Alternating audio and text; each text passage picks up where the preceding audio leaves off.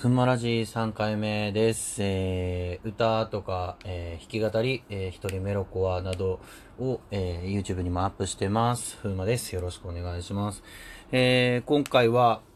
たまに、えっ、と、来る、質問？質問というか、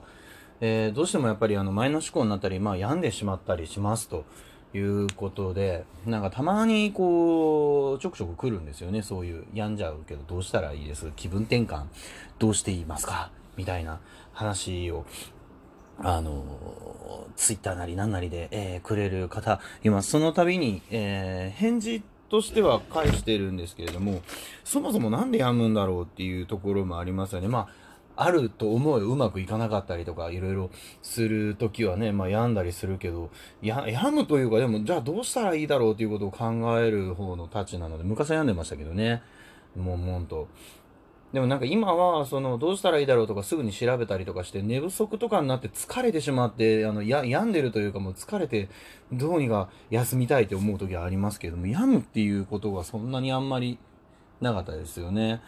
だからそれで、じゃあなんで病んでたんだろう自分、過去の自分はなんで病んでたんだろうっていうのをちょっと考えたりとか、まあ本でね、読んだりとかして考えた時に行き着く答えが、まあ本もそうだし自分もそうなんですけど、暇？暇なんですよね。暇だから、前回も SNS の話とかもお話ししましたけど、誰かと比べることをし、暇だから誰かと比べたり、まああと何か見るじゃないですか。テレビ見てもそうだし、なんか綺麗な人が映ってて、ね、あの自分はこんなに綺麗じゃないからとか、男だったら自分はこんなにかっこよくないから、自分はこの人みたいに能力がないからとかいうことを、あの、ねじねじねじねじと延々に考える暇な時間があるから、あの、病むんですよね。誰かと比較してどんどんその自分の、何自尊心ってやつかなを下げていく。で、でもこうしてほしいっていう、なんかその自己、こうしたいとか自己承認欲求があるけど、この人たちみたいに、あの、できないからっていうので、どんどん病んでいく。それが闇の原因なんだろうな、でも自分を下げすむというか、自尊心を著しく下げていく暇だから。いろんなものを見て。で、いろんなものを見て、すごい人をいっぱい見ると、見て、その、自尊心を下げるんですけど、あの、ツイッターとかね、フェイスブックでも何でも、テレビとかでも何でもそうですけど、すごい人が、あの、映ったり、出たりしてますよね、やっぱり。でも、結局、そのすごい人たちってすげえ努力したりとかして、その病んでる時間もないぐらいに、こう、忙しく 自分のことを、例えば、まあ、役者だったり、音楽とかだったらね、自分を高めたりとかしていくことに時間をかけているので、あんま暇な時間がないと思うんですよ。で実際、すげえ忙しい人って、まあね、やん病んだりはするのかもしれないですけど、あの、忙しくても家に帰って、ゆっくりする時間とか、まあ多少なりあると思うんですよね。で、その時に今の時代だったらそういうソーシャルネットワークみたいなものを見たりとかして、で、この人はなんでこんな忙しくないのにこんなにあれなんだろう、いい感じなんだろう、そうか、自分に才能がないからだとか、やっぱ決めつけちゃって、なんか、病んでいく、この人たちはいいよね、みたいな感じになっちゃうから、暇なんだろうなと思うんですよ。暇な人ほど多分病ん病んでいくというか、いろんなことを考える時間があって、いろんなことを誰かと比較する時間があって、比較する時間が長ければ長いほど病むので、じゃあその病んでる時間を今自分がやりたいこととか、そういったものの、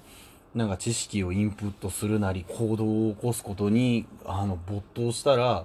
やまないし自分のそのね自尊心上げれると思うんですよね。なんかその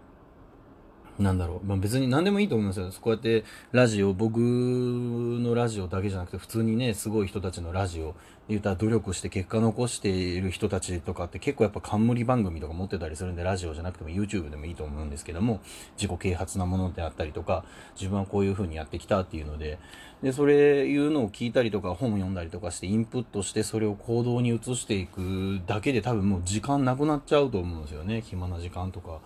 だからなんかそういうことに 時間を割けば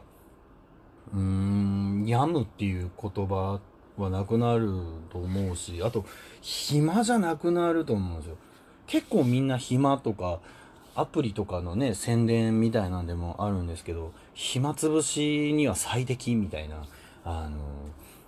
ものがあるじゃないですか。アプリ。まあ、つむつむとかも、その、いい例かもしれないですけど、みんな暇だからっていうので、こう、やって、まあ、友達と対戦したりとかして話題になったりとかするのはいい、な、まあいいものなのかもしれないですけど、でも結局つむつむとか何でもそうです。まあ僕も今アプリのゲームやってますけど、僕は好き、好きだからやってるんですけどね、そのロマンシングサガっていう、えー、リユニバースっていうもの、アプリがありまして、それがもうロマンシングサガっていうもの自体が好きだから、あの好きでやってるんで、全然あの、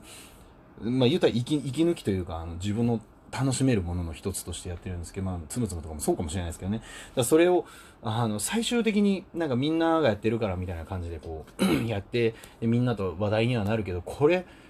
これに使った時間何かしてたら、もしかしたらもっとすごいことになるんじゃないかなとか、自分の人生がとか、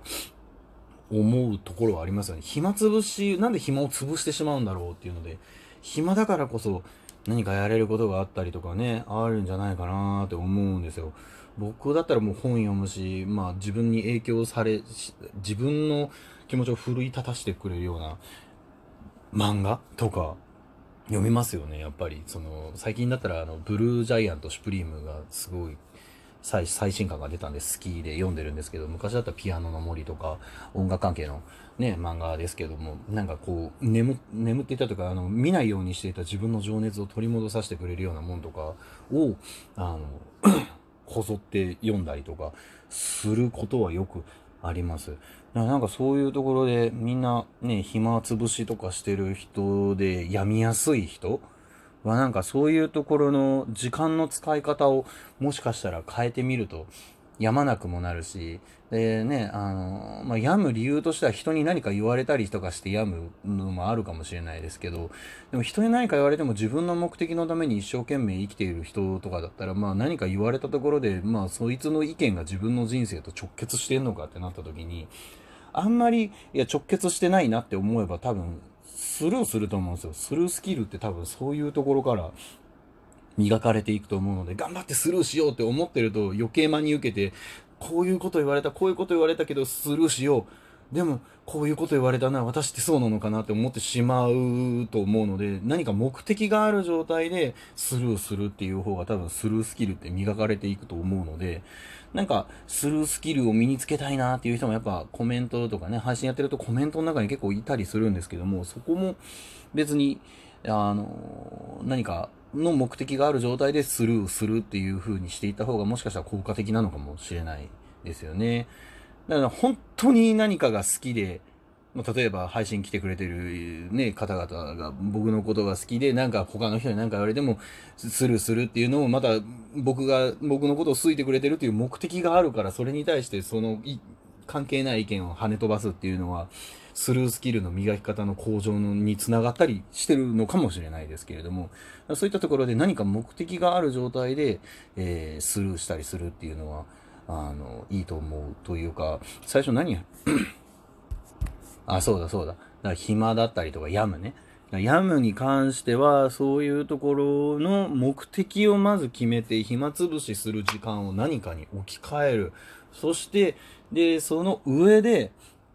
何か言ってくることに対して病む原因になる何かの言葉だったりとか誰かの言葉みたいなものは目的がある状態でスルーしてスルースキルを上げていくと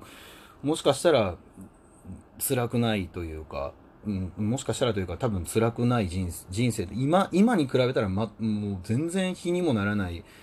苦しくない辛くない人生をあの謳歌して 謳歌うん、していけるんじゃないかなと思うんですよね。か何かに対して打ち込むこと、頑張ることが多分病んでしまってる人たちや、なんかそういう人たちに必要なんじゃないかなと思います。でもやりたいことがないんです、見つからないんですって言ってる人も結構いるんですけど、あのー、普通にね、そんな簡単にネットとかに転がってるようなもんでもないかもしれないんで、本当にいろんなものを見て、えー、自分のやりたいことを探す。で、簡単に見つかる人もいれば、簡単に見つからない人もいるし、これだって決めるかどうかだけだと思うので、でもこれだってなかなかみんな決めきれないんですよ。失敗したらどうしようって思うので。でも失敗したら失敗したら次の、なんかこれだって思うものが見つかるかもしれないので、なんかまずは決めて、どれか絞ってやってみて、合わなかったら次のことをやる。別にそれは逃げとかでも何でもなくて、ただ合わなかったっていうだけですし、で、それでもやっぱり他のことを、まあ、その、合わなかったけど、別のことをやってみたけど、やっぱりあれがいいなって思ったら、やっぱりあれがいいなが、もしかしたら適してるかもしれないので、なんかそういった、そうですね、病みやすい人とか、なんかそういう目的、自分のやりたいこと、好きなことをかな、でも一番いいのは。そういうものを、えー、徹底して見つけて、これだって思うかどうかわかんないけど、でもこれかもしれないって思うんだったら一回やってみよう。これに時間を費やしてみようと思ってみてもらえたらいいなと思います。まあ偉そうに僕がこんなことを ね、言える立場でもないんですけれども、ただでも、それをやっていく上で、やっていった上で僕はね、あの、なりたいものとはもしかしたら少しずれてたかもしれないですけど、なりたいものになれた時期とかもあったりとか、今また模索していろいろね、やってますけど、本当になりたいものだったりとか、やりたいこと、なりたいものというよりかはもうやりたいことですかね。で、をやった上で、その、なりたい自分になっていくと、